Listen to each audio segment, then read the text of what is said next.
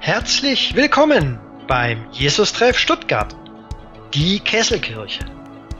Höre nun die Predigtreihe Voller Leben, Edition Hoffnung.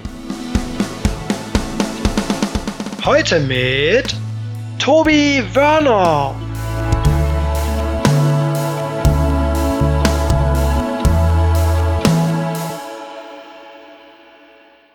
Manchmal wird aus einem Hindernis eine unglaublich wertvolle Entdeckung.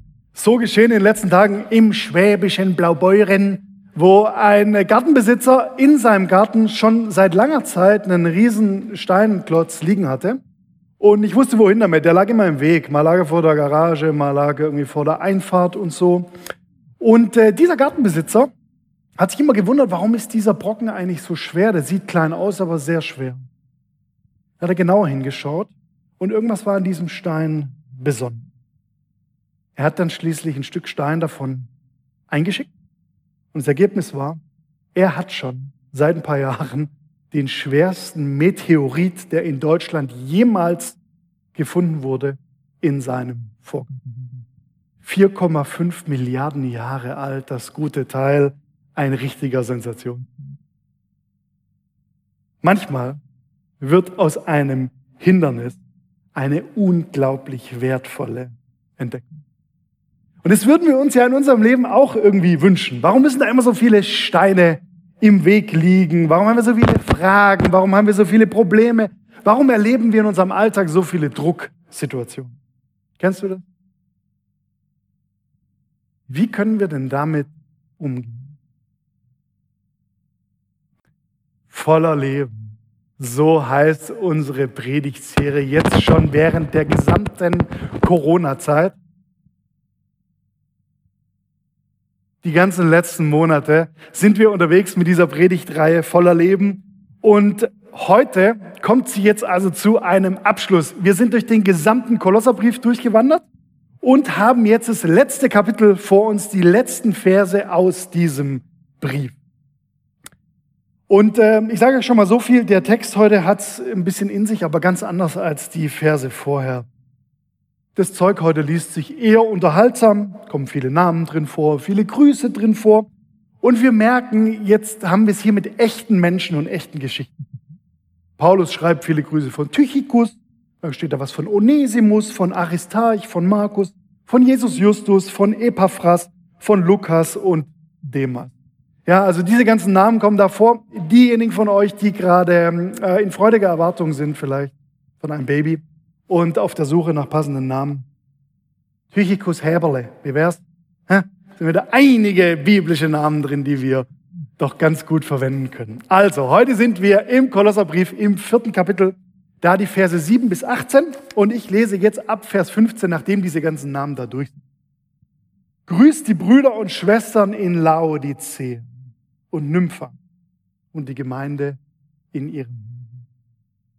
Und wenn der Brief bei euch gelesen ist, so sorgt dafür, dass er auch in der Gemeinde von Laodicea gelesen Und dass ihr auch den von Laodicea und sagt dem Archippus, sieh auf das an, das du empfangen hast in dem Herrn, dass du es ausfüllst.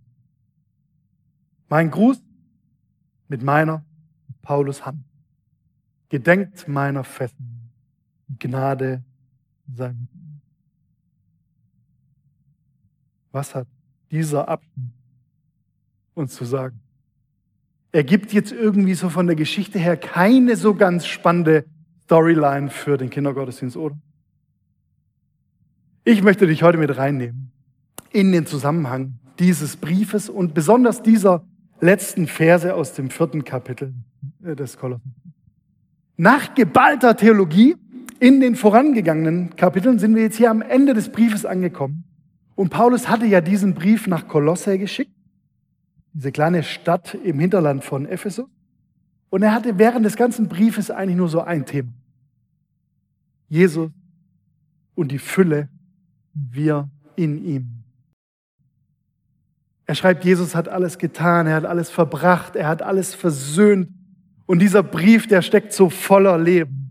Und so schreibt zum Beispiel Paulus mal in Kapitel 2, in den Versen 9 und 10, so die Kernbotschaft. Denn in ihm wohnt die ganze Fülle der Gott leibhaften. Und ihr seid erfüllt durch ihn.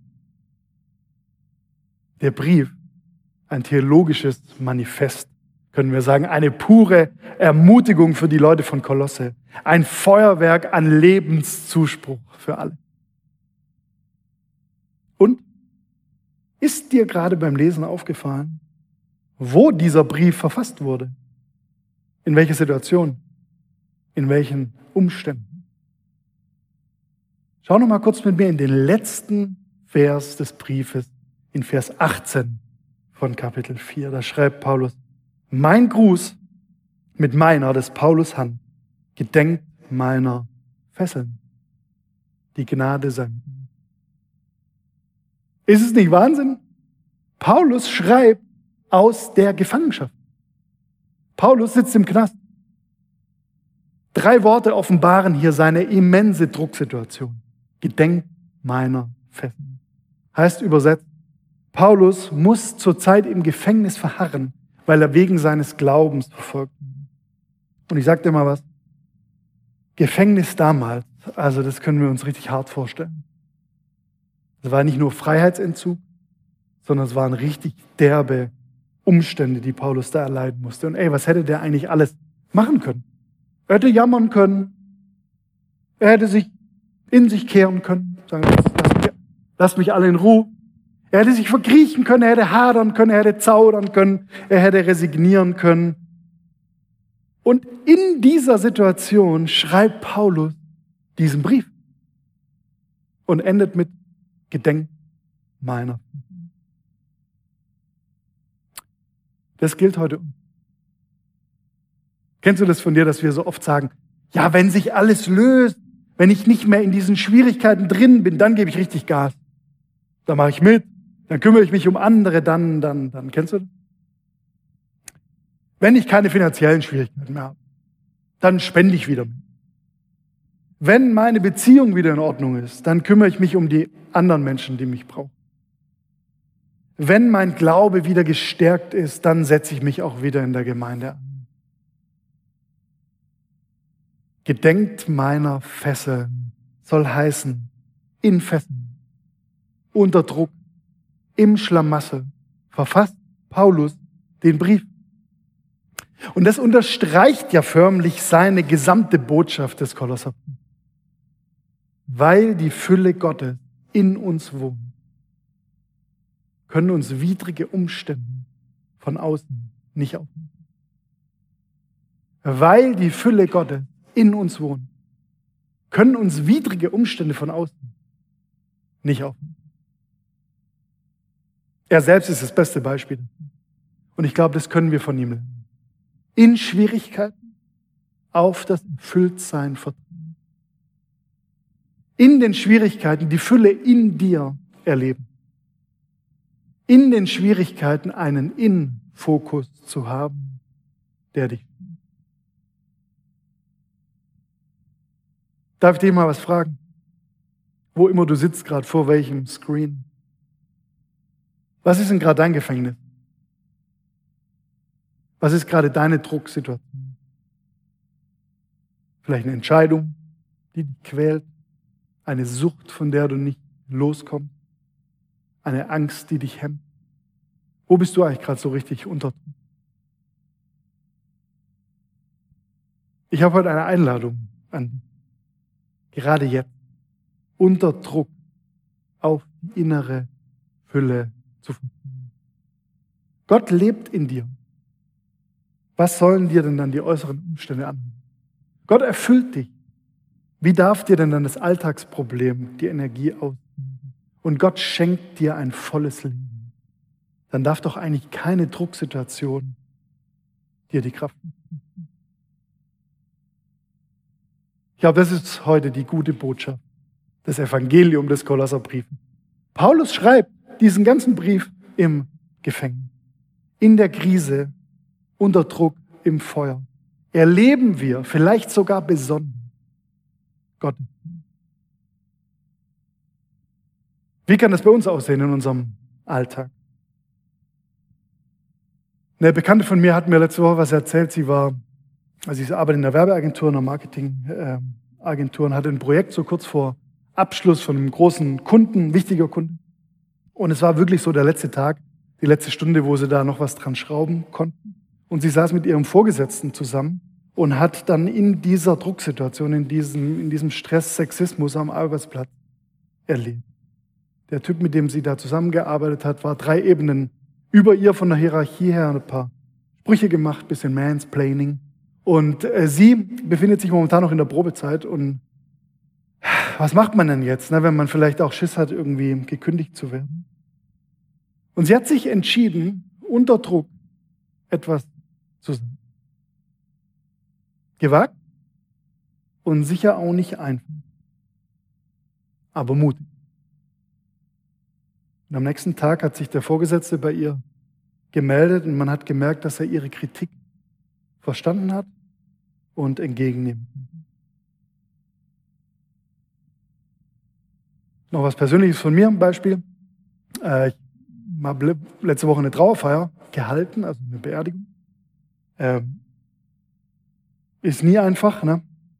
Auch ähm, grundsätzlich für mich immer eine schwierige Situation, so mit dem Tod konfrontiert zu sein und jemand dann zu verabschieden mit seiner Familie Friedhof und so. Aber diesmal war es irgendwie besonders komplex. Ich hatte so in den Vorgesprächen mit der Familie gemerkt, der Verstorbene, der, das war keine ganz einfache Persönlichkeit. Also der war Alkoholiker, war auch noch Messen. Und irgendwie dachte ich so mit der Zeit, die sind eigentlich beinahe ganz froh, dass er nicht mehr da ist. Und jetzt macht er mal was. War eine ganz kleine Trauerfeier im engsten Familienkreis. Und könnt ihr euch vorstellen, dass da diese Beziehungen echt nicht einfach waren, schon die ganzen letzten Jahre. Und ist jetzt ganz schöner Druck, ne? Wie mache ich das? Wie bringe ich das zur Sprache? Lasse ich mich jetzt von diesen äußeren Umständen runterziehen oder fokussiere ich in dieser Situation auch Fülle in mir? Und ich habe mich dann dafür entschieden, natürlich der Trauer Raum zu geben an diesem Tag, aber auch das Evangelium durchklingen zu lassen. Der Verstorbene ist in der Hand Gottes. Und alle, die noch da sind, die haben jetzt die Chance, sich für Vergebung und Versöhnung zu öffnen, das zu üben. Weißt du, wenn wir innerlich gefüllt sind, dann können wir auch in Drucksituationen eine positive Botschaft verkünden. Was ist denn deine Drucksituation gerade?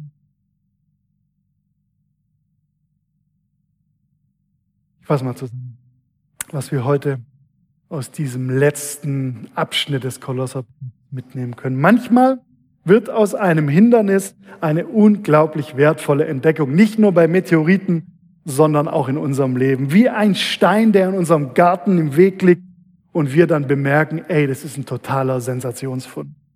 So ist es hier mit dem Kolosserbrief. Wir lernen von Paul. Weil die Fülle Gottes ja schon lang in uns wohnt, können uns widrige Umstände von außen nicht aufnehmen. Wir sind voller Leben. Was ist die Konsequenz für dich? Ich glaube, wie auch immer dein Leben zurzeit aussieht. Jetzt. Jetzt ist die Zeit, dich einzubringen. Jetzt ist die Zeit, dich auf dieses innere Erfülltsein zu fokussieren dieses volle Leben in dir durch Jesus zu erleben. Jetzt ist die Zeit, einen Brief zu schreiben. Wer könnte von dir gerade eigentlich eine gute Botschaft gebrauchen? Zum Schluss noch was? Ich liebe ja Olivenöl. Ich liebe Olivenöl. Ey, Salatdressing oder schönes gegrilltes Gemüse oder überhaupt alles, was man in diesem Zeug so anbrutzelt, schmeckt ja unglaublich lecker. Die Bibel erzählt witzigerweise eine Geschichte aus der Biografie dieses Jesus von Nazareth, von dem Paulus sagt, der ist diese Fülle. Und diese Geschichte hat was mit Oliven. Als dieser Jesus am Ende verraten wird und sein Weg zu seiner Hinrichtung beginnt, da spielt sich eine Szene im Garten Gethsemane ab. Und Jesus ist so total unter Druck und verzweifelt, dass er betet, Gott, lass diesen Kelch an mir vorübergehen, erspar mir diese Drucksituation, erspar mir dieses. Und es passiert alles in Gethsemane, komischer Name eigentlich, für so, einen, für so einen Garten oder für so ein Olivenwäldchen. Ich habe nachgeschaut. Auf Hebräisch kommt es von Gad Shemanim. Und es heißt übersetzt Kälter der Öle. Kälter der Öle. Olivenpresse, könnten wir sagen. Was holt eigentlich erst das richtig Gute aus der Olive? Druck, der Druck, den die Olive in der Presse erfährt, der macht am Ende das herrliche Olivenöl. Jesus war richtig unter Druck in dieser Situation und hat den größten Sieg errungen. Ich glaube, diese Erkenntnis kann dein ganzes Leben ändern. Wenn die Fülle Gottes in dir lebt, dann bringt der Druck womöglich erst das Beste aus dir. Wenn du das nächste Mal eine Flasche Olivenöl in der Hand hältst, erinnere dich dran.